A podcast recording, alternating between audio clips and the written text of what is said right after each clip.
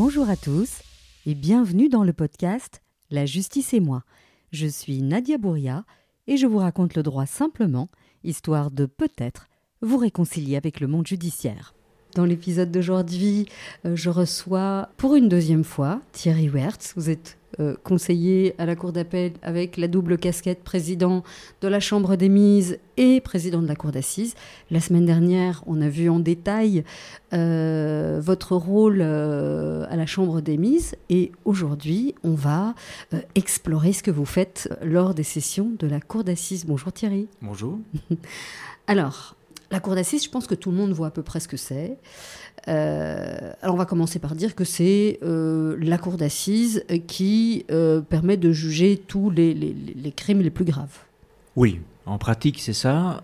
donc ce sont en général des assassinats, des meurtres, des faits extrêmement graves, de tortures qui ont entraîné la mort, mhm. des choses comme ça effectivement. Mhm. Alors je, l'ai dit il y a un instant, donc euh, la cour d'assises, la particularité, c'est que c'est pas comme les autres euh, chambres euh, du tribunal et de la cour, c'est qu'elle ne siège pas tout le temps, c'est-à-dire qu'on convoque des sessions. Est-ce que, je me trompe? Non, c'est tout à fait ça. C'est pour ça que mon boulot principal, si je puis dire, c'est de présider la chambre des mises dans l'accusation. Et à la cour d'appel de Bruxelles, actuellement, il n'y a pas de magistrat à temps plein pour les cours d'assises.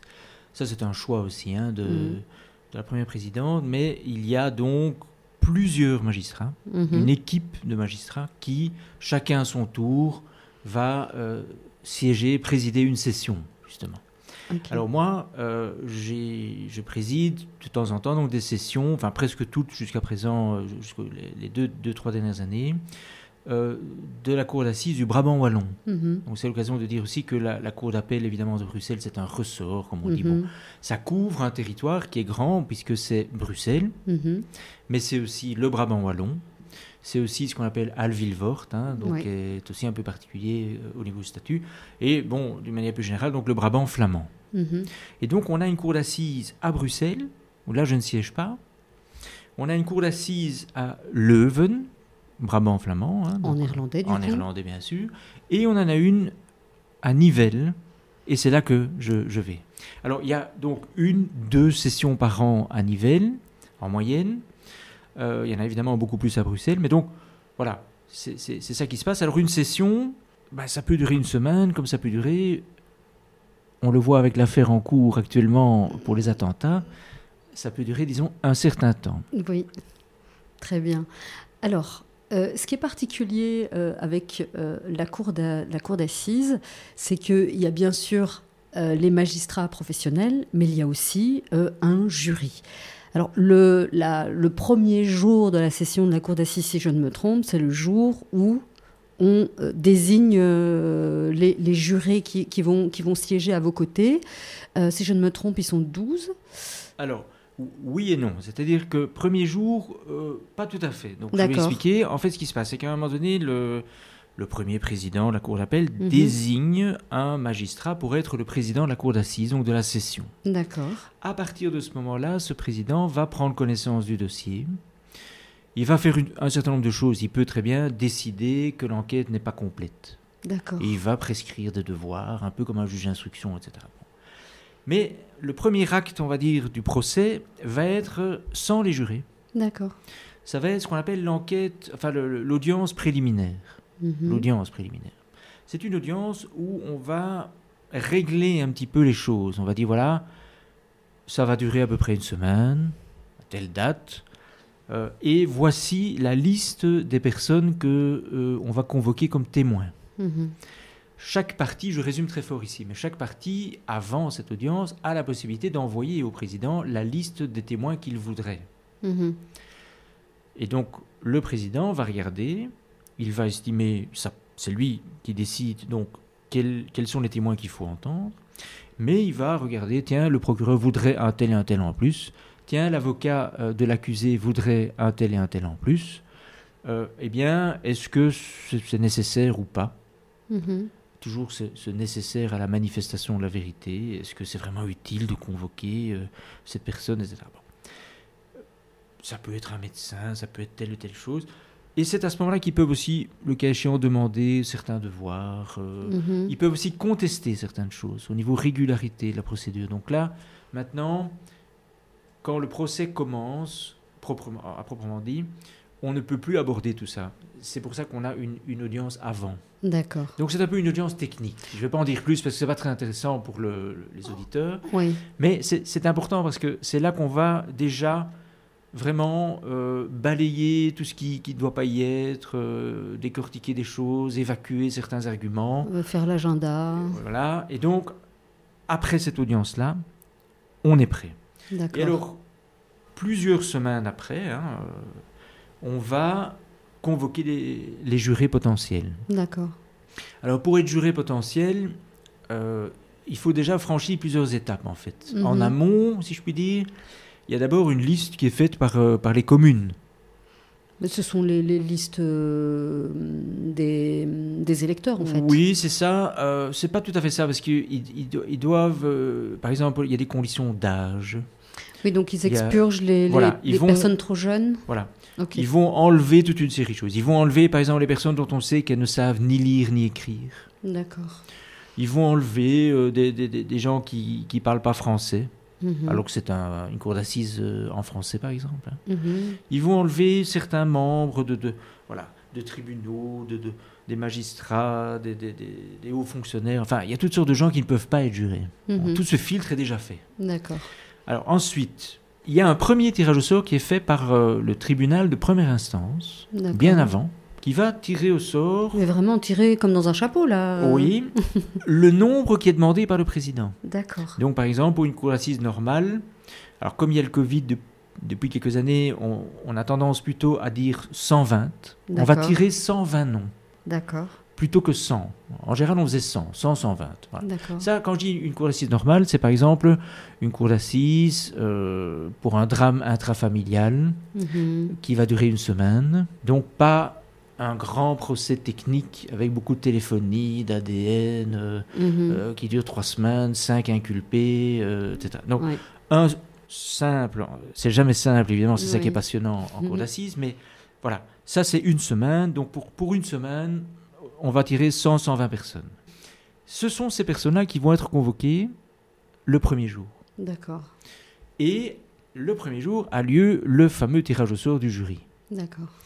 Alors, là, les gens ont la possibilité d'introduire une dispense, c'est-à-dire qu'ils demandent au, au président de ne pas siéger parce que euh, ils ont ceci et ça euh, comme, comme, euh, comme excuse. Oui, enfin, en, Voilà. en général, ils n'ont pas trop envie de mobiliser une semaine de leur vie. Voilà. euh, C'est ça, et c'est d'ailleurs quand même de plus en plus le cas. ouais. Et donc, bon, voilà, il, il faut effectivement le rôle du président est d'être à la fois humain, Mhm. parce qu'il y a quand même des, des situations très, très touchantes, mais quand même assez sévères, parce que si on est trop humain, on va, on va alors dispenser tout le monde et il n'y a plus personne. quoi. Mhm. Bon. Donc, il faut refuser toute une série de, de demandes de dispense. euh, mais là, on a parfois des demandes tout à fait cocasses. hein, euh, Par exemple. des gens qui demandent euh, à être dispensés, euh, par exemple, euh, par écrit, Mhm. avant, parce qu'ils viennent d'avoir un tout petit euh, bébé, il faut, il faut s'en occuper, il faut aider la maman, parce que la maman euh, a tel tel problème, il faut absolument s'occuper de cette maman, etc. Ça, c'est très touchant, mais c'est refusé, par exemple. Et donc, le jour même, quand on demande qui a une demande de dispense, bah, il y en a encore qui lèvent la main. Et donc, en général, ceux qu'on a déjà refusés par écrit et réessayent à l'oral.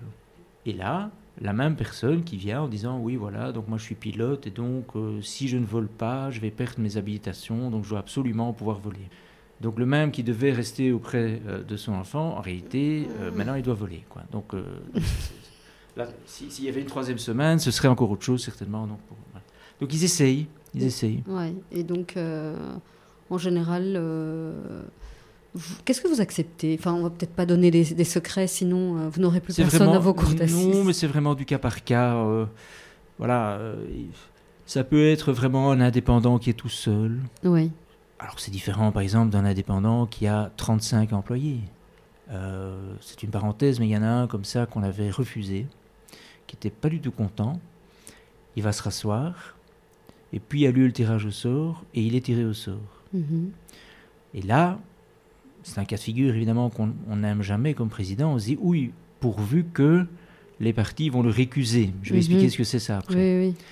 Il s'approche, personne ne le récuse. Du coup, il va s'asseoir et il devient un membre du jury. Eh bien, ça a été très certainement un des meilleurs jurés que, que j'ai jamais eu. Un type incroyable, d'une intelligence, d'un à-propos, Mhm. d'une finesse, d'une précision. Ça a été vraiment un juré de très, très, très, très grande qualité. Donc, euh, mais donc, au, au départ, il râlait, il voulait pas. Ouais, mais donc euh, vous avez bien fait de le garder du coup. Oui, absolument. Donc, euh, il- en fait, ils défilent devant vous hein, pour Oui, être très ça. pratique. Vous les, on les appelle. Voilà. il se Et, présente. euh, voilà, devant tout le monde. Et donc, qui, qui peut récuser? Alors, oui, donc, à ce moment-là, donc, quand ils viennent devant tout le monde là, Mhm. se présenter, etc., ça, c'est pour les dispenses. hein. D'accord. Une première fois, c'est pour les dispenses. Oui, oui. Après, ensuite, il y a un deuxième on a, tour. On a dispensé toute une partie. D'accord. On regarde ce qui reste et on va commencer vraiment le tirage au sort. Alors, là, ils, ils- ils ne disent plus rien.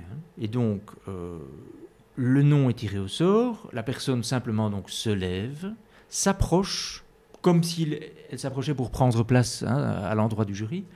Et dès qu'elle dès qu'elle arrive devant les avocats, commencent alors euh, les récusations. Et donc, c'est d'abord euh, les, les avocats donc, qui peuvent récuser, et puis le parquet. Chacun a un, un même nombre de récusations qui dépend du nombre de, de jurés euh, qui, qui- qui vont siéger. Donc c'est toujours 12 plus des suppléants. Mhm. Euh, avec le Covid aussi, on en prend un peu plus qu'avant. Ouais. Au lieu de 2, on en prend 3, voire 4 pour Mhm. un petit procès, entre guillemets. Ouais. Il y en a 24 pour le procès attentat. Ouais. Et est-ce que les, les avocats et le parquet ont la, ont la liste Ils de ont ces personnes avant Alors, ils ont la liste. Donc ça veut dire qu'ils ils peuvent enquêter sur. Facebook. C'est ce qu'ils font. C'est ce qu'ils font. C'est ce qu'ils font. Le parquet, bien sûr, vérifie euh, tous les antécédents possibles et imaginables, euh, policiers euh, ou judiciaires. Euh, donc pas seulement judiciaires, en fait. hein. donc, euh, on peut très bien être connu sans avoir de casier judiciaire. Tout à fait. Euh, et puis, euh, ils vont voir aussi, certains le font, en tout cas pas tous, euh, mais certains ministères publics le font, d'aller voir systématiquement tous les, tous les réseaux sociaux, etc. Et les avocats, pareil. Oui. Et ils ont les professions. Oui. Et sur base de toutes leurs recherches, toute leur intuition, toutes leurs déductions qui, qui peuvent être complètement fausses en fait. hein, mais enfin bon, Oui. voilà, c'est- du feeling, hein, vraiment. Ils vont, souvent ils font tous la même chose, ils ont la liste et alors ils ont des gens surlignés en rouge, Mhm. par exemple. Ça, Ceux-là, ils n'en veulent absolument pas. Donc ça, à récuser. Et puis il y en a où c'est... euh, Orange. ouais, ils sont en balance. Ça dépend un peu, etc. Donc voilà, ils Mhm. essayent comme ça de... Ok. Et donc comme ça, il y a ce défilé, et puis il y a ceux qui sont récusés par les avocats, ceux qui sont récusés par le, par le parquet, jusqu'à obtenir Les le- 12, les 12. Et le nombre de suppléants, donc euh, pour un procès normal, je dirais entre 2 et 4. Oui. Ok. Donc une fois que le, le jury est, est désigné, donc il prend place. Oui. Et donc la particularité, c'est que ce jury est, euh, bah, il juge euh, au- Voilà. au- au- comme vous en fait, comme les professionnels. Donc je vais leur expliquer tout ça. C'est le rôle du président d'être très didactique. hein, Mhm. Donc il faut toujours bien expliquer aux jurés tout ce qui se passe, parce qu'ils se demandent où ils sont, évidemment. hein, au Mhm. départ, bon, euh, donc on explique vraiment le rôle, mais on explique aussi les, devoirs, les obligations. euh, on les met en garde, faire attention. euh, par exemple, évidemment, ils ne peuvent pas communiquer sur sur l'affaire. Mhm.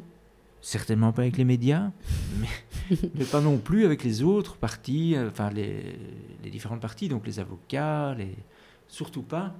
Donc il faut vraiment rester un peu dans sa bulle et, ne pas.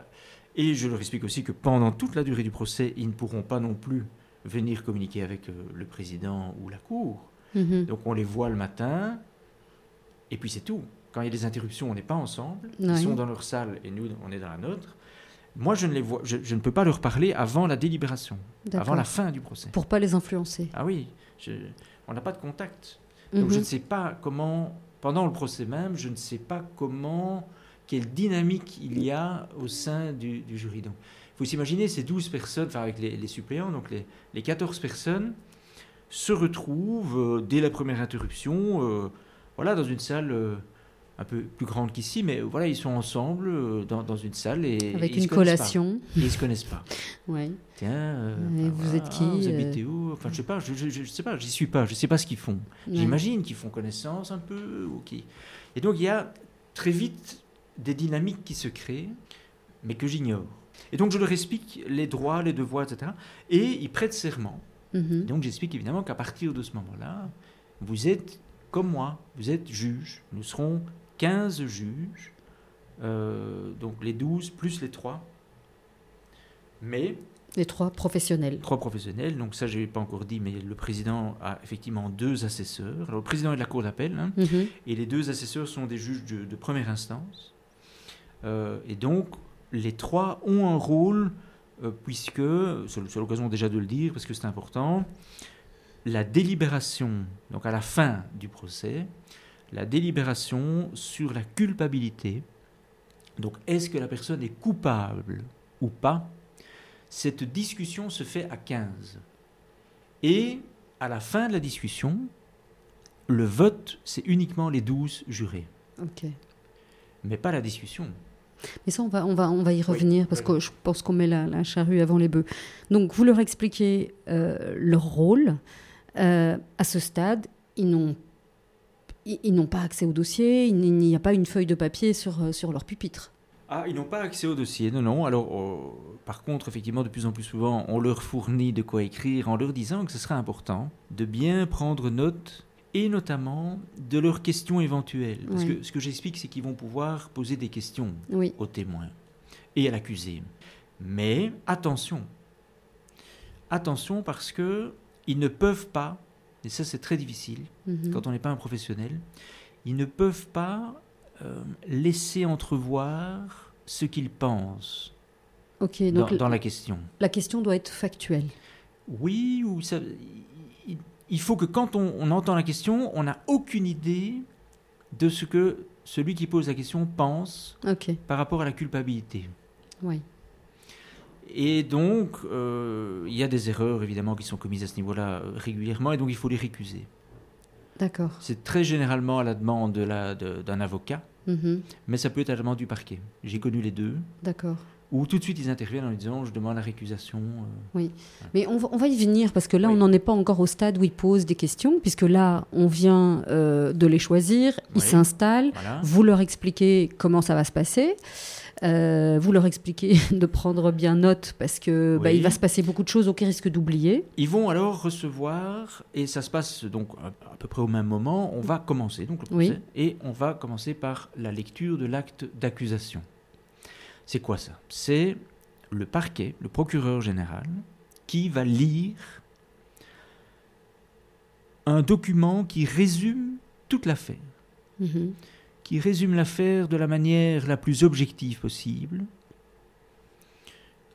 et donc qui énonce les éléments à charge de la personne, mais aussi plus à décharge, Mhm. etc. Donc euh, voilà, qui font que le, le procureur demande que cette personne soit jugée donc euh, en cour d'assises. Cet acte d'accusation est important. Il résume bien tout le dossier. C'est une base, et donc ils le reçoivent. Les avocats, bien sûr, l'ont aussi. Ça va de soi. Et les avocats peuvent ensuite, donc, après que le procureur ait lu l'acte d'accusation, on passe à l'acte de défense. Alors en général, il n'y en a pas par écrit. Mais ils prennent la parole et ils énoncent, ils exposent en quelques mots le sens de leur, de leur défense, mais en fait, en général, ils ne disent rien. Ils ne disent rien parce qu'ils ne vont pas dévoiler le- le- Leur stratégie. leur stratégie, qui d'ailleurs n'est pas nécessairement établie. Oui. Euh, tout à fait. Ça va un peu être en fonction de comment ça se passe. Euh, voilà. Et donc, s'il commence à dire nous, on plaide l'acquittement, et puis qu'il change d'avis, euh, bon, Ouais. donc il, il reste prudent. Ouais. Il reste prudent. Donc, en fait, ils ne font rien de, de spécial. Et puis, alors, le procès va commencer avec les, le défilé euh, très long, évidemment, de- des témoins.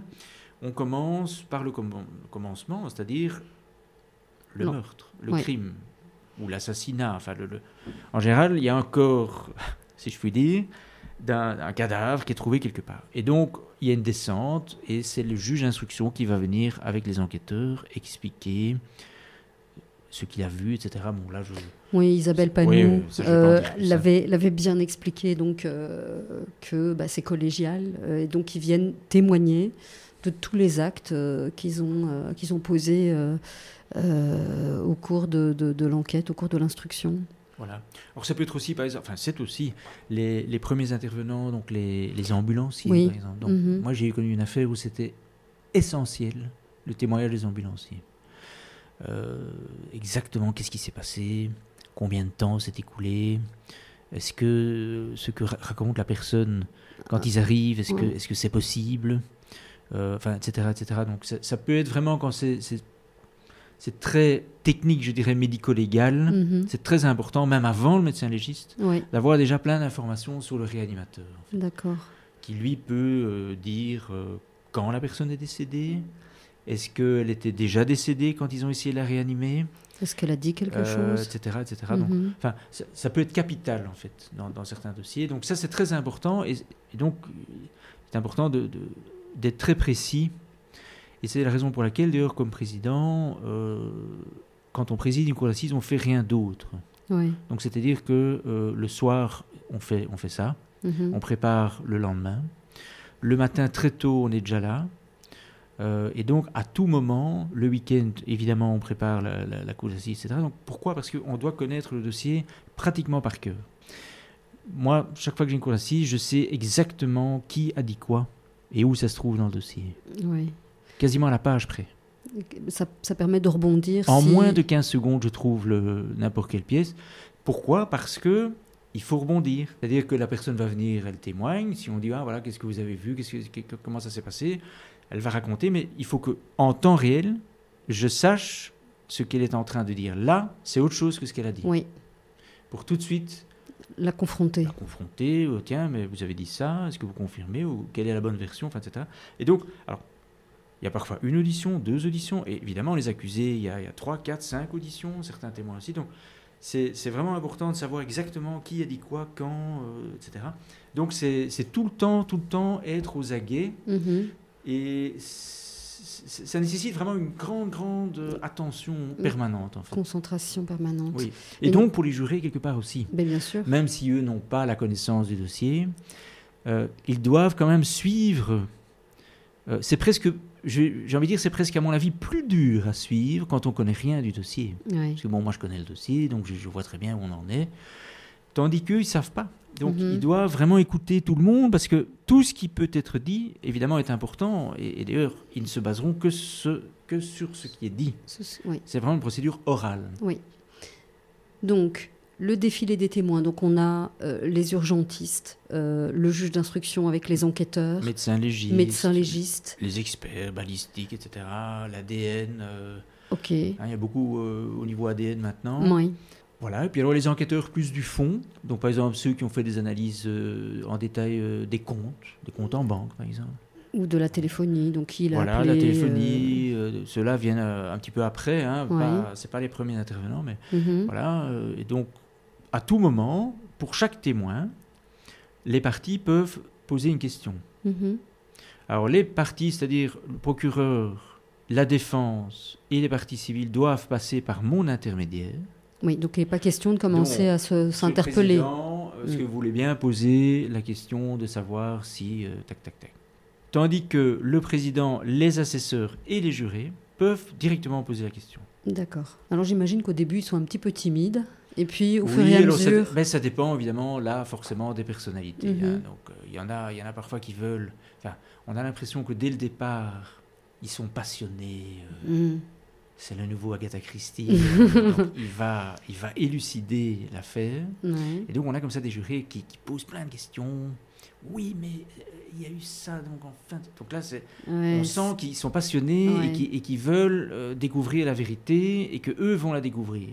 Vous les tempérez Alors, un peu euh, alors il faut essayer de un peu de calmer euh, comme on peut, hein, parce qu'on n'a pas de contact. euh, donc ça c'est important. Une fois que la session est, est en cours, le président ne peut rien faire en dehors de la présence de toutes les parties. Ok. Donc si j'ai un commentaire à faire, c'est en présence des avocats, du procureur, de tout le monde. Donc, par exemple, vous pourriez dire. euh, Pas monsieur, question monsieur- dans le couloir d'aller dire Ouais. euh, calmez-vous un peu. là. Non, hein, Donc, ça on vous, peut pas. vous le faites devant tout le monde en disant euh, Bah, il y a eu une enquête qui a eu lieu euh, ou enfin comment oui, vous il faut il faut un peu recadrer. habilement. voilà. ok. Euh, donc- Alors oui, mais c'est pour ça que je, re- je reviens aussi à, à ce que je disais par rapport au papier. Je leur Ouais. dis, notez bien la Oui. question que vous envisagez et relisez-la bien avant de la poser pour être sûr que on n'a pas l'impression que vous avez décidé Oui, qu'il était coupable ou pas. oui, Euh, et il faut vraiment rester très très neutre. ouais, très neutre et Mais très malgré prudent. tout, ils, ils commettent des, parfois des erreurs, évidemment. Oui, bah, c'est pas leur métier C'est logique, hein, c'est bah oui, difficile. Ouais. Ok, donc on a euh, donc tous les experts qui passent parce qu'il y a aussi euh, les experts. ils arrivent à quel moment? À ce moment-là ou un petit peu plus tard? Ils arrivent après donc les, les premières constatations. Mhm. Après, on, on, on démarre avec les experts. C'est plutôt les experts par rapport aux faits d'abord. Oui, oui, Enfin, moi, je fais comme ça, on fait comme on veut. hein, donc. Parce que quand on dit, par exemple, que le juge d'instruction, c'est collégial avec les enquêteurs, non, c'est parce que c'est une pratique. Oui. On peut très bien décider, le juge seul, les enquêteurs seuls, etc.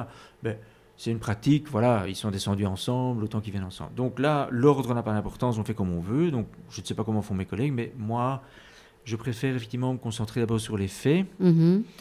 Et ensuite, euh, on aborde les, les experts, alors psychiatres, psychologues, euh, tout ce qui est un peu plus sur la personnalité, évidemment. Mhm. Enfin, l'expert vient expliquer si euh, effectivement est-ce qu'il n'y a pas une pathologie mentale ou est-ce que est-ce qu'il n'y a pas été provoqué ce genre ce genre de choses permet d'être éclairé? Ah oui, hein oui, oui. Ça permet en tout cas de mieux comprendre euh, comment a fonctionné la personne. Mhm. Parce que c'est vrai que dans ces affaires-là, surtout dans les drames, je dirais, euh, les parricides, les Mm. infanticides, les meurtres euh, entre conjoints ou compagnons, etc., euh, c'est un peu... On a parfois le sentiment que ça pourrait arriver à tout le monde, en fait. hein. Alors, le fait est que ça n'arrive évidemment pas à tout le monde. Donc, qu'est-ce qui fait que certains en arrivent à, à passer à l'acte comme ça Mhm. Surtout dans les affaires où c'est prémédité, etc. hein. Bon, Ouais. évidemment, la, la- la colère incontrôlable au moment même, et on assomme, et ouais, ah zut, la personne est décédée. Ça, c'est autre chose que la personne qui va vraiment ressasser, manigancer, organiser, maquiller Mhm. son forfait, etc. Comment est-ce qu'on en arrive euh, à, à ça? Là, évidemment, les experts, psychiatres, psychologues sont très importants. Donc, c'est toujours en équipe. hein, ils travaillent en équipe généralement de trois, donc Mhm. deux psychiatres et un psychologue spécialisé. Euh, psychologue qui fait passer toute une série de tests euh, psychologiques qui permettent de, de mieux déceler des traits de personnalité, etc. Et alors, bon, les psychiatres aussi, vont, enfin, ils vont tous rencontrer la personne euh, et, et se faire une idée. Alors, on n'est pas ici dans une expertise dont on pourrait nous dire, tiens, cette personne, euh, il est fou, quoi. Mhm. Euh, non, ça, ça se fait en amont. Euh, donc, c'est-à-dire que, est-ce que la personne doit être internée ou pas? Généralement, cette question se tranche avant, puisque Oui. ça revient un peu à ce que euh, j'ai pas dit d'ailleurs pour la chambre des mises, c'est que quand il y a un internement, c'est une décision au fond. Oui. Donc, dans ce cas-là, les, les, les parties plaident comme s'ils étaient devant le tribunal correctionnel Ouais. ou la cour d'appel, mais au fond. Mhm. Sauf que ça se passe à huis clos, euh, enfin, partiellement à huis clos, mais c'est aussi d'ailleurs euh, en, en audience publique. Euh, ça se passe donc devant la chambre des mises, puisque on va clôturer par un internement, et donc il n'y aura pas de procès public. Mhm. Enfin, public au sens, Oui, oui, oui. au fond, quoi. hein. D'accord. Donc ici, on n'est pas de- là-dedans. Ce sont des psychiatres qui ne sont pas là pour nous dire que cette personne est folle. Ils Mhm. sont là pour nous dire cette personne a des traits de personnalité euh, de type pervers narcissique, de type euh, borderline, de type... euh, donc il y a toute une série de, de, Il y a un jargon. de clusters, comme on dit Mhm. dans ouais, ce qu'ils appellent le DSM5 notamment, etc. Oui. Donc y a- il y a- voilà, on raccroche à un certain nombre de, de pathologies ou de, de traits de caractère, de- ou plutôt de traits de personnalité Mhm. d'ailleurs, pour être précis, et qui euh, font que ça peut expliquer ce qui s'est passé. D'accord. Mais ça n'empêche que cette personne doit être jugée. Donc après les experts. Bah, après les experts, euh, qu'est-ce qui nous reste après les experts? Plus grand-chose, si ce n'est, ça c'est un passage obligé, Euh, euh, qui est parfois un peu pénible, les témoins de moralité. Mais c'est ça. Je dis pénible parce que ils sont nombreux parfois. On nous donne des listes interminables. Il y a parfois des familles très nombreuses. Mais il faut expliquer ce que c'est, les témoins de Oui, moralité. je vais expliquer. hein. Donc, ça veut dire que les parties, donc déjà les enquêteurs vont déterminer un certain nombre de, de personnes qui ont connu, enfin, ils vont proposer. hein. il y a des personnes, voilà, qui ont bien connu des collègues de travail. euh, bon, ça, ça peut être intéressant. Euh, les meilleurs amis, les collègues, euh, les copains de sport. elles-mêmes. C'est surtout les parties elles-mêmes Mhm. qui vont dire voilà, moi je voudrais que le parquet donc va dire moi je voudrais qu'on entende cette- telle et telle personne, mais c'est surtout donc l'avocat de l'accusé qui Mhm. va dire voilà, je voudrais qu'on entende telle et telle et telle et telle et telle et telle personne. Mhm. Euh, et donc, euh, il faut entendre toutes ces personnes. Alors, euh, enfin, moi, j'ai eu le coup d'une famille qui était quand même fort nombreuse, et donc, il y avait je ne sais combien de cousins qui n'avaient plus vu l'accusé depuis très longtemps, mais qui venaient témoigner de comment était l'accusé quand elle était enfant, etc. Bon. Ce n'est pas nécessairement extrêmement intéressant par rapport à l'affaire, Mhm. me semble-t-il, mais bon, c'est prévu comme ça. Et donc, ça, ça prend beaucoup de temps. Mhm. Ça prend beaucoup de temps. Et euh, pourquoi? Parce qu'il faut chaque fois que ces gens viennent, il faut chaque fois qu'ils prêtent serment, il faut chaque fois leur expliquer euh, ce qui se passe, tout ça. Après, il faut poser est-ce que quelqu'un a une question? Et puis bon, hop, voilà, on, on passe au suivant. Mhm. Et parfois, le témoignage, c'est trois lignes. hein. Ouais. Ouais, moi, j'ai rien, j'ai rien à dire de plus. euh. Ou il était gentil. Ils ont dit trois lignes euh, dans le PV et je, je leur fais un peu euh, dire la même chose et puis c'est tout. Ouais. Ils n'ont rien d'autre à dire. quoi. Donc c'est ça, ce n'est pas extrêmement intéressant. euh, en tout cas, de manière générale, il y a quelques témoignages extrêmement intéressants et parfois très éclairants. Mhm. Très très éclairants. Ça arrive souvent, ça, qu'on a une, une- une révélation pendant la session d'assises? Alors, il peut y avoir une révélation, oui. Euh, Est-ce que maintenant cette révélation est crédible ou pas? Mhm. Ça, c'est autre chose. Donc, par exemple, moi, j'ai eu une affaire où c'était un jeune homme, euh, voilà, qui était euh, poursuivi donc pour avoir assassiné son père. Mhm. Son père qui était tout à fait grabataire, donc qui ne quittait plus son lit, euh, qui était mourant en fait quasiment, hein, vraiment très très malade. voilà, et la maison était dans un, un état totalement délabré, donc voilà. Une personne qui ne présente évidemment plus le moindre danger pour qui que ce soit.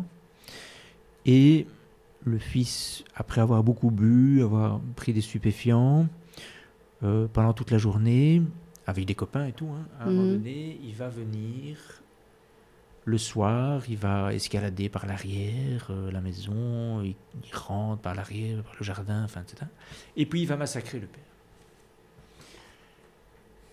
Et pendant le procès, et il n'y a jamais eu ça avant, pendant le procès, il va dire que quand il avait 8 ans ou 9 ans, il a été abusé par son père. Et qu'il sou- s'est souvenu de la scène et que euh, il, il n'a plus rien, euh, il n'a plus vraiment contrôlé ce qui s'est passé par la suite. Voilà. Alors, est-ce que c'est vrai ou pas? On n'en sait rien. Ben non. Euh, Il n'y a jamais rien eu par le, par le avant, Mhm. aucune plainte. euh, Donc, c'est des familles qui étaient suivies euh, pour toutes sortes de raisons, enfin, même par des juges à la jeunesse, tout ça. Donc, euh, bon. donc jamais aucun intervenant social n'a entendu parler de ça.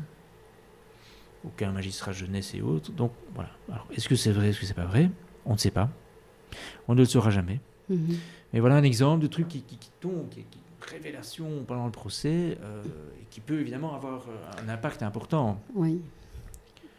Mais euh, oui. potentiellement. Ouais, et donc la question de savoir est-ce que c'est crédible, pas crédible, ça c'est un peu compliqué quand on Ah. on n'a pas de, on pas d'éléments Ah non pour corroborer euh, la révélation. Mais tiens, à quel moment est-ce que vous interrogez euh, l'accusé? Au tout début. Donc on a zappé cette, euh, ce oui, passage. Mais c'est parce qu'on avait un peu abordé. euh, non, c'est même pas si on l'avait abordé. Non, Non, on l'avait abordé euh, avant l'enregistrement en fait. du coup, on l'a zappé. Donc, à quel Oui, moment voilà. est-ce que vous Euh, vous interrogez l'accusé au tout début, Oui, j'imagine au tout début. Donc après l'acte d'accusation, Voilà, j'imagine voilà, Après ça. la lecture de l'acte d'accusation exactement, par le procureur Oui, général C'est ça. Ok. C'est- vraiment le deuxième grand moment important, et notamment parce que il faut, euh, il faut parvenir à ce que l'accusé dise l'essentiel, enfin, Mhm. puisque c'est le seul moment pratiquement où il va parler. Mhm, Euh, traditionnellement, il va encore répondre à quelques questions si on lui pose, mais c'est rare. mhm, Donc c'est à ce moment-là qu'il va parler, ou pas. C'est ça l'enjeu, hein, c'est de le faire parler. Euh, des fois, on a des accusés qui ont très peu parlé pendant l'instruction. Euh, donc il faut essayer euh, d'obtenir quelque chose qu'on n'a pas pu obtenir pendant l'instruction.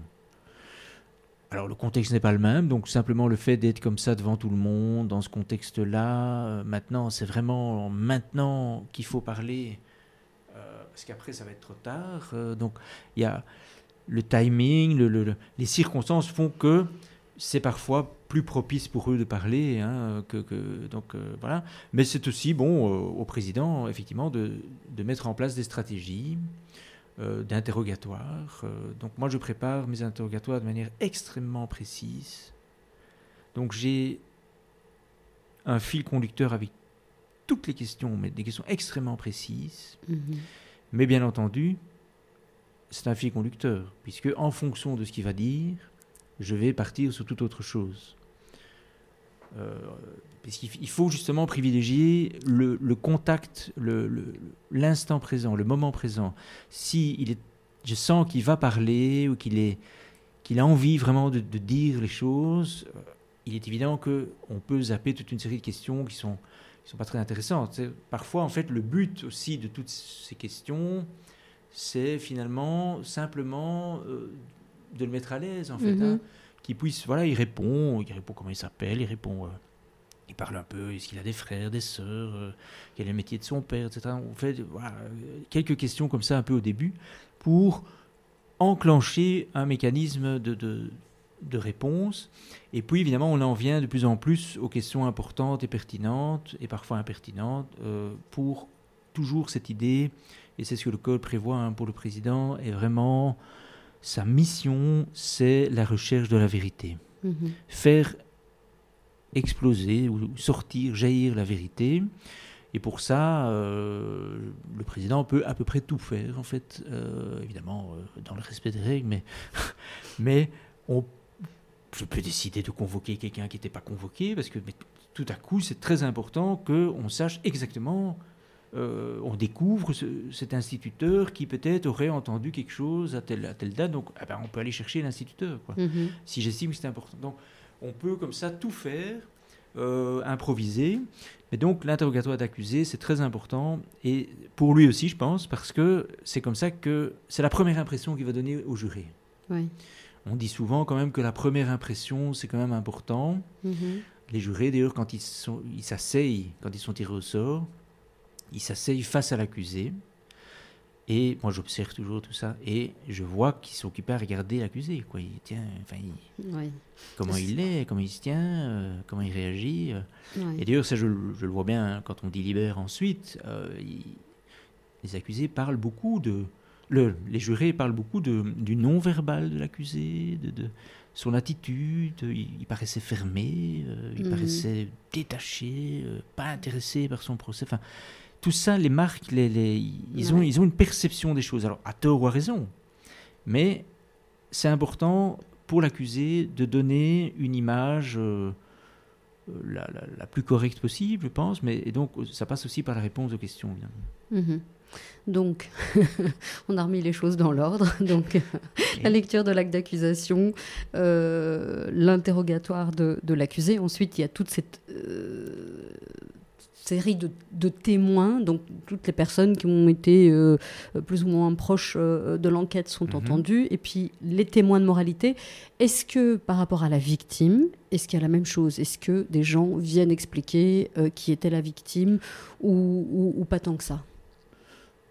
Ça, ça dépend un peu de la liste. Il y a, oui, ça c'est le rôle un peu des parties civiles, évidemment. Mhm. elles viennent, hein, donc elles sont là. Alors ça aussi, l'audition le témoignage des, victimes, hein, des, enfin, des proches mhm. de, la victime, c'est souvent un moment très délicat aussi euh, à gérer parce qu'on sait que voilà, il, va y avoir de l'émotion. Et surtout dans les drames euh, familiaux. Euh, donc par exemple, une, dame qui tue sa, mère, ben, la sœur, il y a la sœur de la mère qui est décédée, mhm. mais il y a aussi la sœur de l'accusé, qui est terriblement marqué parce que sa maman est morte. Ben oui. Et donc, j'ai eu euh, un face à face comme ça, pas, facile. Alors là, on est vraiment sur le fil, c'est-à-dire que je dois laisser parler la sœur meurtrie souvent très émue, euh, Mhm. très en colère. euh. Le plus possible, parce que je pense que c'est important pour elle de vraiment de s'exprimer le plus possible, c'est important pour les jurés de voir aussi, voilà ce que ça, ça cause quand même ce genre d'acte comme douleur.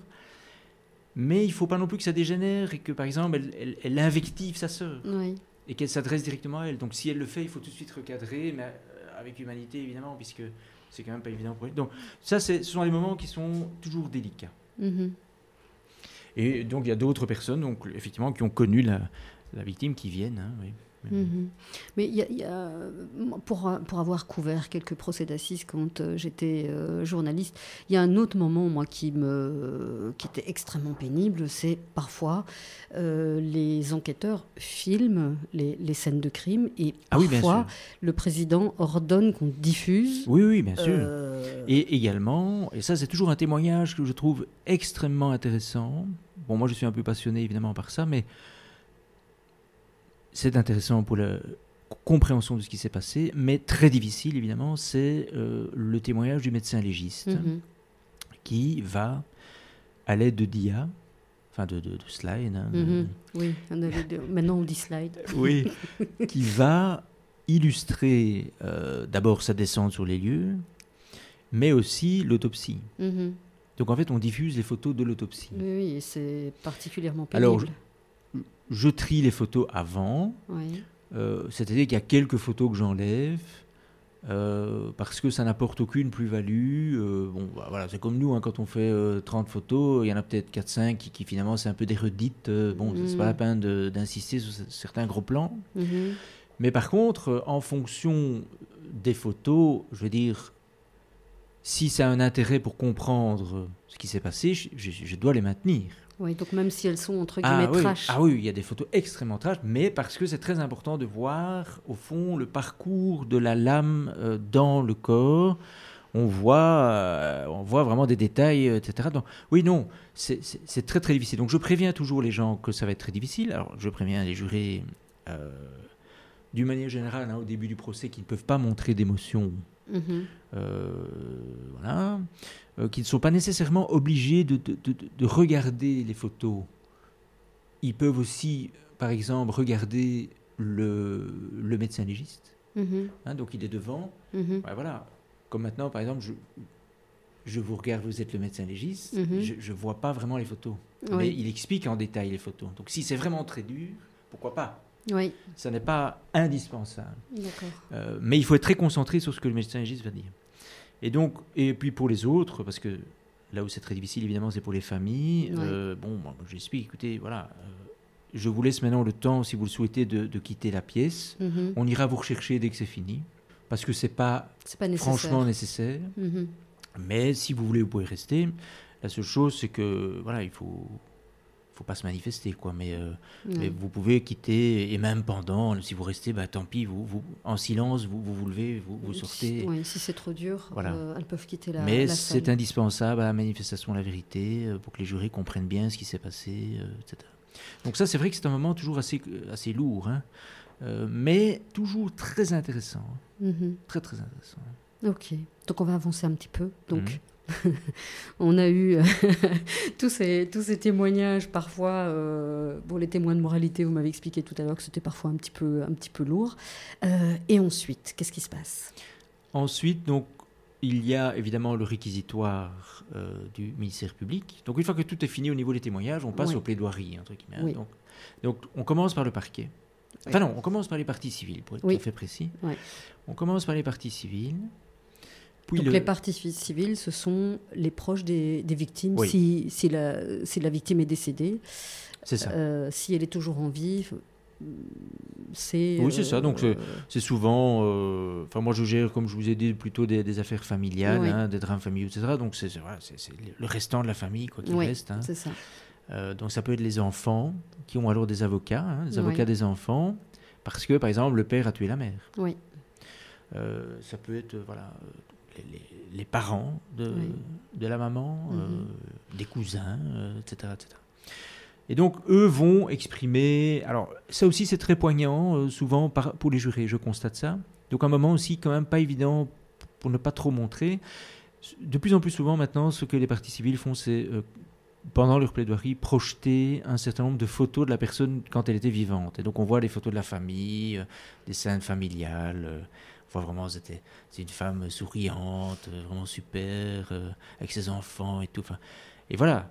Euh, alors qu'on a vu les photos de l'autopsie quelques jours avant. Oui, ça permet d'un peu. Et donc, ça, ça, oui, ça redonne une image, mais en même temps, ça rend évidemment les choses, enfin oui, très humaines et très dures aussi. hein. oui. Donc voilà. Donc ça, ils font. Alors, ensuite, c'est le parquet. Mhm. Le parquet, on sait déjà, hein, on a parlé de l'acte d'accusation, donc ils suivent un peu la même chose. Euh, voilà. Donc, euh, ils requièrent l'application de la, la loi, donc c'est-à-dire qu'ils requièrent euh, généralement euh, le- la condamnation hein, de la personne, Oui. donc au niveau de la culpabilité. Alors, cette première phase, on ne, on ne parle pas de peine. On parle Oui. uniquement est-ce que la personne est coupable ou pas. Mhm. Et donc, euh, le parquet va dire, par exemple, et c'est quand même souvent ça évidemment, elle est coupable. Parce Mhm. que ça, ça, ça, ça. Ensuite, les avocats vont défendre. Et puis, on va se retirer à 15. Donc, sans les suppléants, Mhm. on se retire à 15 et on délibère sur la culpabilité. Donc, on discute. Ok, mais alors, il y a, il y a quand même un détail Mhm. qui me semble à son importance. Les jurés reçoivent une liste de questions.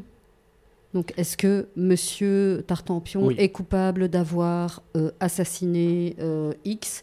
Est-ce que Tartampion est coupable Oui, ça d'avoir j'avais, un peu passé. Bon, c'est un peu technique ça, hein, mais effectivement, mais, mais c'est vrai que ce- C'est- non, c'est important. Donc, ça- à la fin des débats, c'est à la fin des débats que le président propose alors euh, la question D'accord. ou les questions. On peut imaginer que une des parties propose au président qu'on rajoute une autre question. Oui. Euh, moi, j'ai pas connu ça. Mhm. Donc euh, voilà, Euh, on pose la question hein, est-ce que la personne est coupable d'avoir commis euh, un, un meurtre, donc d'avoir donc tué quelqu'un hein. Mais quel Et de puis la deuxième question, sous-question, est-ce Oui. que euh, il est coupable de l'avoir fait avec préméditation? Oui, mais là, vous avez dit un instant qu'il est possible qu'une des parties demande qu'on ajoute une question. Qu'est-ce que ce serait comme question, Alors, par exemple? Par exemple, dans une affaire de meurtre, euh, un avocat pourrait demander, ou même le parquet, ça arrive, pourrait demander qu'on pose également une, une question un peu, disons, subsidiaire en quelque sorte, hein, qui est est-ce que euh, la personne est coupable d'avoir porté des coups Sans intention volontairement, mais que ça a entraîné la mort sans, sans le vouloir Donc pour apporter l'hypothèse de l'accident, si on n'est pas sûr du meurtre. pas vraiment l'accident, mais les coups volontaires, Oui. ce qu'on appelle des coups mortels. Donc l'acte est volontaire, hein, mais la conséquence Voilà, n'est pas voulue. voilà. C'est-à-dire qu'on a frappé, mais on voulait pas que la personne meure. Donc oui, c'est pas tout à fait un accident, mais en tout cas, euh, voilà, comme ça on comprend mieux. Voilà. Et donc ça permet. Donc ça- en fait, en gros, c'est une question où il n'y a plus l'intention de donner la mort. hein, Oui. Parce qu'un des critères du meurtre, c'est vraiment d'a- d'avoir eu l'intention de donner la mort. Mhm. Euh, et donc, c'est quand ils sentent que... euh, alors soit le parquet sent que Ça- Il y a quand même un peu un doute, donc euh, ça risque d'être un acquittement si c'est meurtre. Donc je demande qu'on pose ça, et comme ça il y aura, il y aura en tout cas ça. Oui. Euh, mais ça peut être la défense aussi qui euh, fait un, un pas quelque part vers une certaine reconnaissance, mais euh, moindre. Quoi. Ok, d'accord. Ok. Et donc, vous vous retirez, et là, c'est la première fois que vous, que vous parlez au juré, du Oui. coup? Donc c'est pour ça que ça prend un certain temps, parce qu'au départ, moi je... Voilà, on est un peu... On souffle comme ça, on est, allez, on est enfin un peu entre nous. Et puis, je, je- je demande toujours un peu comment, comment ils ont senti un peu les choses, comment... Est-ce qu'ils ont des questions? C'est un peu comme un vraiment le rôle hein, du président. C'est, oui, c'est surtout euh, ils ont ils ont des questions quoi. hein, donc Ouais, euh, oui. donc euh, et d'ailleurs pendant euh, dès le début je leur dis posez vos questions, enfin notez vos questions euh, par rapport à la procédure, par rapport à plein de choses. Et donc soit vous les posez pendant le procès, soit si c'est vraiment plus procédural, euh, voilà, on est là pour ça évidemment. hein. Parce que c'est eux qui vont décider. Hein. Vous ne les aidez pas? On délibère à 15, donc euh, Alors, donc chacun s'exprime. je, je vais poser ma question autrement. Donc, vous, euh, vous êtes magistrat professionnel, Mhm.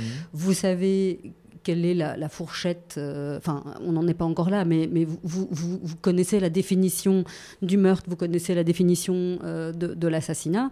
Donc, j'imagine que vous, vous les guidez en leur disant bon là, on, voilà, tels sont les critères. À, vous- de décider si les critères y sont ou vous allez plus loin que ça? Oui, j'explique. euh, je réponds comment aux questions. Donc, effectivement, à leurs questions. hein. Alors, après, j'explique les éléments constitutifs, par Oui. exemple, du meurtre. Bah, c'est souvent suite à une question. hein. Je suis- Oui.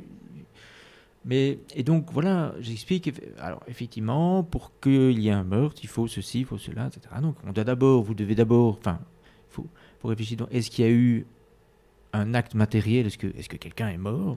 Parce que, pour imaginer une affaire où on n'a pas trouvé le corps, Ouais. il y a déjà eu ça. hein. Oui.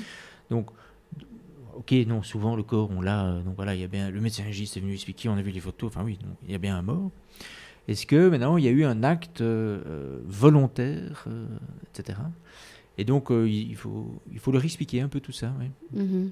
Et, et puis ils posent des questions, ils sont très très pertinents. hein. Enfin moi je suis un grand, un grand fan en fait de la participation des, des citoyens à ce type de procès.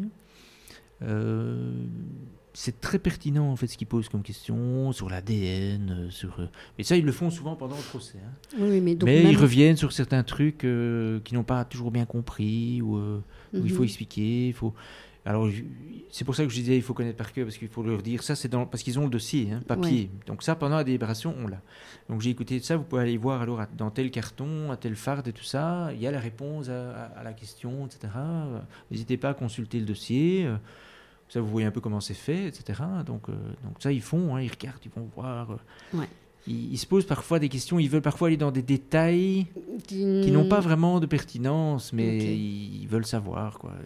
Donc, Mm. c'est, ils sont très intéressés. Donc ça veut dire qu'ils ils font, ils font bien leur job et, Très, très et- et c'est pour ça que les, euh, les défenseurs de, de- de la Cour d'assises sont euh, favorables au maintien euh, du Ben, jury. Oui, je crois qu'il faut. Il faudrait interroger tous ceux qui l'ont été, mais en règle générale, enfin moi je n'ai pas connu vraiment beaucoup de, beaucoup de personnes qui ont vécu ça mal. Mhm. Oui. J'ai un jour eu une qui s'est sentie marginale, euh, si je puis dire, parce que tous les autres étaient plus ou moins du même avis, sauf elle. Donc ça, c'était un peu... Elle avait difficile à le vivre. Je reviens à la, à la chambre des mises où on est trois. Moi, ça Mhm. m'arrive... euh, Enfin, ça arrive à tous les trois fréquemment d'être le 1 dans le 2-1. Ouais. Donc celui qui a la vie dissident, Bah, bah, ça m'est complètement égal. bah, c'est pas On grave. décide à 3. S'il y a 2-1, bah, ok, on décide ça.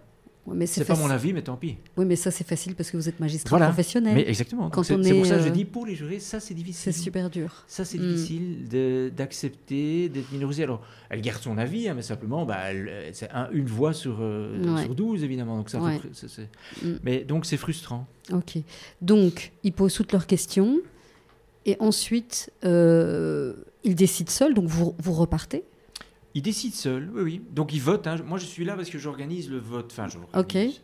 C'est tout un système. Ça, je passe parce que c'est très technique. Mhm. Il y a des petits, des petits bons avec un cachet spécial. Enfin, Oui. faut pour vraiment pas, pour pas tout ça. Oui, enfin, tout ça est très organisé. Et Mhm. donc, il y a la greffière. Enfin, non, c'est même pas la greffière, c'est nous qui faisons ça. Donc, avec le. espèce d'urne. Enfin, Mhm. Donc voilà, j'organise tout ça, mais c'est vrai que chacun, donc, et c'est très espacé, hein, chacun euh, vote euh, en âme et conscience, euh, et, euh, et nous, on, on dit rien. D'accord. Non. Ok. Et ensuite, je, je fais le dépouillement. D'accord. Et donc, euh, vous Ça, connaissez. je passe aussi les détails parce qu'il y a plein de. Oui, oui, non, mais ça, c'est hyper technique. Mais donc, Parce qu'en fonction du nombre, il y a des 5, 7, 7, 5, Oui, 6, non, mais 6. c'est trop enfin, ça, je- compliqué. Oui, non. mais donc, je- en gros, je fais le dépouillement. Tout ça devant tout le monde, bien entendu. Tout, tout se Mhm. passe tout le temps devant tout le monde. Et, enfin, devant, au niveau des jurés. Hein, oui, pas- oui, pas- oui, on est, d'accord. Et puis, je, je note le résultat. Ok. Donc, moi, j'ai la, fo- la formule, comme on dit, donc une espèce de, de feuille spéciale euh, avec le cachet, etc. Mhm. Et donc, c'est là-dessus que moi, je note le résultat. Continuons. Euh, Oui. Supposons qu'il y a une majorité de oui. Ouais. La personne est donc coupable. Oui.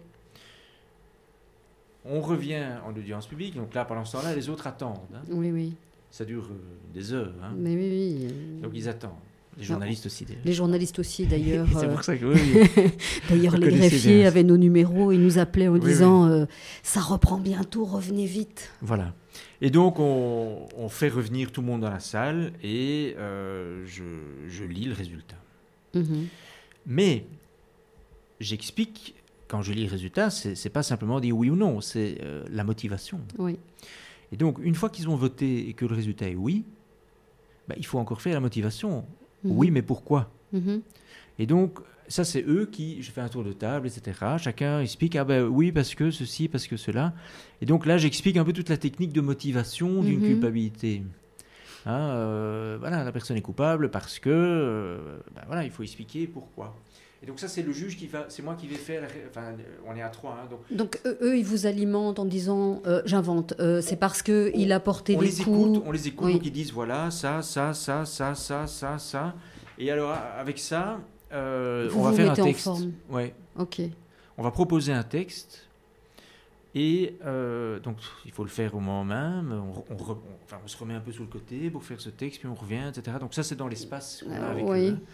Pendant ce temps-là, ils boivent un, un- Oui. un café, euh, ils attendent qu'on ait fini de la motivation. Oui. Et puis on revient, on propose euh, la motivation. Et donc c'est là que je dis par exemple ce juré dont j'ai parlé, qui était extrêmement précis. Lui vraiment relisait tout. Donc il, il disait oui mais non là euh, c'est quasiment tel mot. plus- moi je mettrais plutôt tel mot ou j'enlèverais telle virgule. Enfin, vous voyez donc vraiment Ouais, qui s- qui, il s'est est- investi complètement dans la motivation. hein. D'accord. Et donc, il, euh, il a participé, puis un deuxième est venu, un troisième. Et là, ils ont été vraiment très loin dans la rédaction, euh, parce que d'habitude, c'est un peu le magistrat qui formalise sur base de tout ce qu'on a recueilli. Et là, parfois, ils vont même plus loin. Donc, on fait ça tous ensemble, en fait. Donc, hein, c'est vraiment bon. collégial. Ah oui, quoi. oui, oui, oui, oui. Et alors, on propose, euh, c'est ce que la loi prévoit, hein, que c'est- Mhm. c'est nous qui faisons donc la, la motivation, mais voilà, pour qu'elle soit techniquement euh, comme un arrêt, mais comme, un jugement, mais euh, chaque fois, évidemment, il valide tout ça. hein, voilà.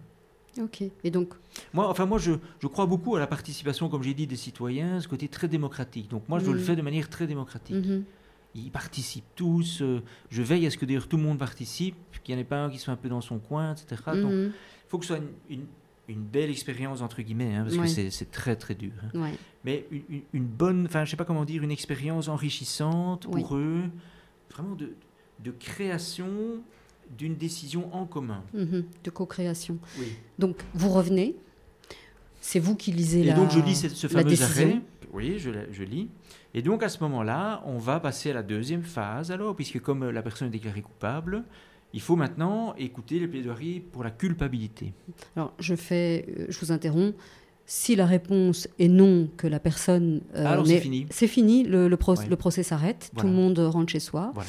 Euh, par contre, s'il est déclaré coupable, il y a un deuxième round, Oui. donc avec la même chose. Donc d'abord, enfin les, les parties Non, pas les parties civiles. ne, D'abord le procureur, Oui, et puis la défense. parce que les parties civiles ne demandent pas de peine, ils demandent une culpabilité. Ça aussi, c'est compliqué. Le grand public euh, ne sait pas pourquoi, mais c'est la loi qui le oui, prévoit c'est comme la loi ça. qui prévoit ça, c'est vraiment le rôle du procureur. Oui. Et donc, le procureur qui requiert, donc il va demander là Une panne. une vraie peine, donc Oui, un chiffre voilà. précis. 25, 27, 30 ans. euh, euh, Mhm. Et alors les et avo- puis la défense qui va euh, qui va réagir par rapport à ça. Et donc, euh, évidemment, eux vont demander le moins possible. hein, Ils donc, vont euh, insister sur les circonstances atténuantes et tout ça. Et donc là, il y a un revirement. Mais les avocats ont l'habitude. hein, mais par exemple, si pendant tout le procès, ils plaident l'acquittement, Mhm. après, quand ils plaident, ils vont plaider en quoi, ok, elle est coupable, mais il y a toutes sortes de circonstances atténuantes. Oui. C'est ça. Donc Là, ils, Et il- doivent switcher. euh. oui, intellectuellement, il Oui. faut construire autre chose.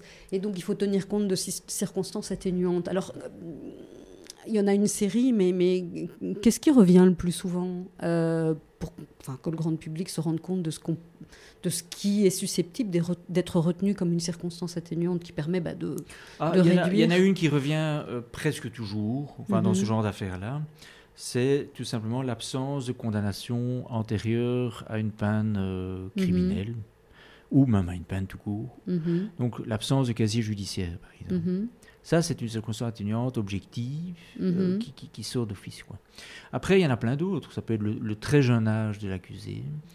Euh, ça peut être toute une série, son attitude. Les jurés sont sensibles à ça. hein, Son, Ouais.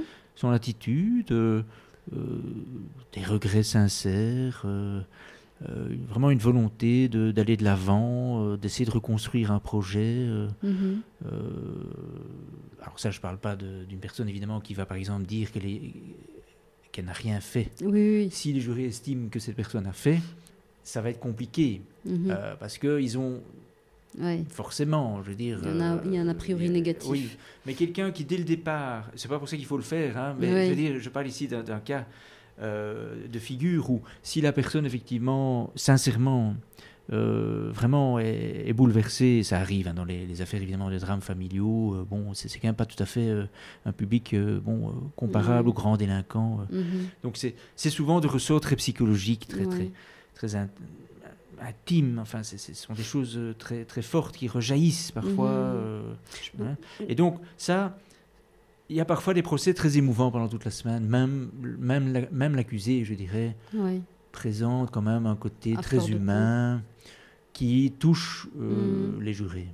Donc, ce que vous êtes en train de me dire, c'est que par exemple, un accusé qui en aveu, qui, qui, qui, qui fait des aveux, enfin, qui fait des, des, des excuses sincères, qui, qui, qui, qui pleure éventuellement, ça, ça, ça peut toucher. Oui, mais alors, moi, je suis toujours tout à fait frappé par le, le bon sens, mais le grand, la grande intuition des jurés qui, par exemple, vont se plaindre en délibération de la manière dont l'accusé a vraiment surjoué. Ok. Euh, manifestement, c'était de la simulation, Ok. euh, des choses comme ça. Ouais, Donc, ils ont une perception qui, qui est parfois très très à ça part dans tous les sens. Quoi, hein. Donc, euh, oui, mais ils peuvent aussi se tromper. Ça peut être la manière de pleurer de cette personne qui est un peu théâtrale. Peut-être que c'est vrai. Ouais. Mais donc, il y, a- il y a quand même une grande part de, de- de subjectivité. Enfin, de- oui, c'est de la communication. Donc, Oui, oui, mais quelque part, l'accusé émet un message, Oui. Qu'elle le veuille ou non, par son verbal, son non-verbal, et eux, reçoivent ça, chacun avec sa manière de, de le recevoir. Donc, mais bon, on est 12. enfin, Mais c'est qui- ça, c'est ce que j'allais dire. Il y a 12 subjectivités et euh, on essaye de. de- Et quand je dis Pardon. on est 12, ils sont 12 Oui. pour euh, la première euh, délibération, mais nous sommes 15 pour la Oui. deuxième. En ce sens que les magistrats vont voter pour la peine aussi. Oui, c'est ce que j'allais dire. Donc là, comme c'est un petit peu plus technique, puisqu'il faut rester dans la fourchette imposée par la loi, vous, vous voyez un petit peu au grain, j'imagine. On vote donc tous les 15 Mhm. dans un ordre très précis. C'est d'abord le plus jeune Oui.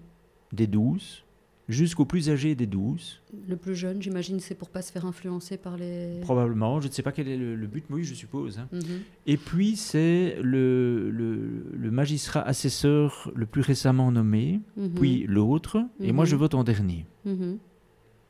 Et alors, je ne vous passe les détails, mais il y a toute une technique de, de comptabilité, de, de- c'est- assez technique, hein, mais ça c'est vraiment prévu dans le code et il faut vraiment bien suivre ça. Euh, C'est pas comme on pourrait penser une discussion. C'est pas euh, au doigt mouillé. Non, non, non, non, parce que euh, à partir du moment où on commence à voter, le code prévoit premier tour. Alors premier Ouais. tour, on fait ceci, ça. S'il n'y a pas de majorité, Mhm. on enlève les, les- ceux qui ont dit le- les peines les plus élevées. Mhm. On recommence un deuxième tour. S'il n'y a toujours pas, et alors il y a toutes sortes de techniques, ça. troisième tour, enfin tout ça est réglementé. Ok. Donc, il y a, c'est même parfois surprenant parce que on note chaque fois ce qu'ils disent, hein, Mhm. et donc euh, on découvre presque au moment même, ah oui, donc du coup, euh, en fait, on enlève alors celui-là, celui-là, mais donc on- le deuxième tour, on ne vote que sur ce qui reste comme proposition. Oui. Donc, par exemple, si vous avez 27 ans, 27 ans, je sais pas, 23, 21, si on enlève les 27, hein, puisque euh, Mhm. on enlève les plus élevés euh, si on n'a pas de majorité, Mhm. Il ne s'agit pas de dire 26, Ben non. on est déjà à 23, Oui. et ainsi de suite. Et donc, c'est, parfois, on, on a l'impression qu'on descend très vite ou qu'on. Enfin, Ouais. c'est, c'est- ah oui, c'est très. C'est ouais, c'est c'est très particulier. particulier, C'est hein. très particulier. Et donc, vous arrivez à euh, une peine, donc après toutes ces, tous ces Voilà. calculs. Et donc, c'est la même chose, on leur dit pourquoi? Oui. Pourquoi une telle peine? Alors là, évidemment, on le dit aussi, puisqu'on on a, on a nous-mêmes donné une peine. Donc, on explique, alors bah, voilà, on fait la motivation pour la peine. Euh, bon, la motivation pour la peine, c'est quand même plus, plus simple. hein, donc, Mhm. euh, donc voilà. Et alors, bah, on refait revenir tout le monde, et là, euh, je prononce alors la- l'arrêt sur la panne. Ok. Mais c'est pas encore fini. Mais vous allez me dire pourquoi? Mais ce sera quand même fini normalement pour ce jour-là, parce que tout le monde est fatigué. C'est souvent très tard le soir. Mhm. On suspend en quelque sorte les débats pour poursuivre les débats pour les intérêts civils. Mais ça, ça se fait en dehors de la présence des jurés. Oui. Ce sont des audiences qui se font parfois 3-4 mois plus tard. Oui. Où là, on discute de ce que les parties civiles ont demandé comme Oui. indemnité. Oui, c'est Souvent c'est la- financière, en C'est la réparation du, Oui. du dommage. Voilà. Mais ça, euh, comme vous dites, c'est. Oui, c'est moins, moins intéressant, Euh, enfin je dirais moins particulier. Oui. Et donc là, euh, en tout cas vous, euh, pour la partie pénale, votre travail euh, est terminé. Oui. Et, et vraiment terminé, puisque en Belgique, la particularité, c'est qu'on ne peut toujours pas faire appel des, euh, des arrêts. Alors de ils ont quand même certain, un certain délai pour aller en cassation. Mhm. Euh, mais bon, là de nouveau, il faut trouver un moyen, euh, une violation de la loi. Mhm. Mais si, si tout a été fait dans les règles, effectivement, il n'y a, pas- y a pas de recours possible Mhm. pour le moment. Et ben Ouais. voilà. Et non, mais moi je trouve ça vraiment. euh, surtout en ce moment où il y a quand même une désaffection euh, des, des citoyens par rapport à tout ce qui est un peu autorité. Mhm. Et surtout aussi la justice. hein, quand on, si Ouais. on fait un micro-trottoir, qu'est-ce que vous pensez de la justice? Ça, Ouais. c'est- ça va être terrible. hein, comme Ah oui, résultat. oui, mais c'est un petit peu la raison d'être de ce podcast, c'est essayer d'expliquer comment et- ça marche. Et là, ils se rendent compte que c'est quand même pas si simple. Mais voilà. Et là, d'ailleurs, ils me le disent. hein, ils disent parce qu'ils sont dans tous leurs états. euh, et donc, et, et vous faites ça tous les jours. Quoi. Je Ouais. Alors peut-être pas en cours d'assises, mais c'est- quand on décide de mettre quelqu'un en prison, euh, c'est ce qu'il y a de pire en fait. hein. Oui, Même on- en préventive. hein. Mais on ne le fait pas à la légère. Non. Et donc il faut, ça- il faut, voilà, il faut, faut savoir décider, on va dire. Mais euh, oui, donc ça c'est. Ils ont expérimenté ça et, et souvent euh, ils sont très très très très marqués. Alors c'est pour ça que dès le départ j'ai même un peu l'obligation légale de le faire et je vais peut-être terminer par, par ça. Mais c'est important parce que moi en tout cas j'attache beaucoup d'importance à ça. Mhm. Euh, il y a un article qui dit que le président est chargé donc personnellement de guider les jurés dans l'exercice donc de leurs fonctions et aussi donc de les informer sur ce qu'il y a moyen de faire au niveau psychologique Mhm. pour avoir du soutien. Mhm. Alors pendant longtemps il n'y avait rien, mais maintenant il y a des choses qui sont mises en place. Donc ça c'est bien. Mais ce que moi je fais aussi c'est quelques jours après le procès, j'envoie un petit mail pour les remercier, euh, etc. euh, et euh, voilà, rappeler qu'il ne faut pas hésiter à, à s'adresser à moi s'ils ont euh, envie de, de poser une question, enfin, de- Mhm. voilà, pour, pour- pour les aiguiller. Comment, moi, je sais les aiguiller donc vers euh, certaines personnes, donc euh, les assistants de justice, etc., qui- Oui. qui, sont un peu spécialisés là-dedans. Et je suis toujours surpris de voir qu'ils répondent quasiment tous. Mais vraiment de longs mails, très émouvants. euh, on sent qu'ils ont été bouleversés, en fait. Et ils confient euh, des, des anecdotes comme ça. Je me souviens d'un gars qui était très cartésien. euh, je ne sais plus son métier, mais enfin un métier très genre ingénieur, etc. Donc très cartésien, très, très froid d'allure, hein, très poker face, c'est comme ça comme on dit, hein, donc ce qui est très bien. Mhm. Euh, il faut être comme ça. Et puis on, voilà, on condamne euh, ce, ce jeune homme-là et euh, il m'a expliqué que quand tout était fini, alors il est très tard, hein, il va dans sa voiture qui est dans le parking et il lui a fallu une demi-heure avant de réussir à, euh, à Mettre, la, déclencher. clé- ouais, mettre la clé dans le contact. tellement il s'est mis à pleurer en fait. C'était émouvant pour lui. Oui. Donc c'est- c'est là qu'il mesure, je dirais, l'ampleur de, de ce que c'est que la fonction jugée, en fait. Et donc je trouve que c'est très positif qu'un maximum de citoyens ait cette occasion de, de vivre ça. Ça leur permet quand même, à mon avis, d'avoir un autre regard à tout point de vue sur, euh, sur la justice. en fait. Mhm. Eh bien, merci beaucoup Thierry. Bien, merci à vous. C'était hyper intéressant. Vraiment merci. Merci d'avoir écouté cet épisode jusqu'au bout. Je vous le répéterai à chaque fois, mais c'est important pour moi de faire connaître ce podcast qui a une vocation d'information et d'éducation. Alors partagez-le autour de vous et n'hésitez pas à poser vos questions ou à suggérer un invité. Et moi je vous dis à la semaine prochaine.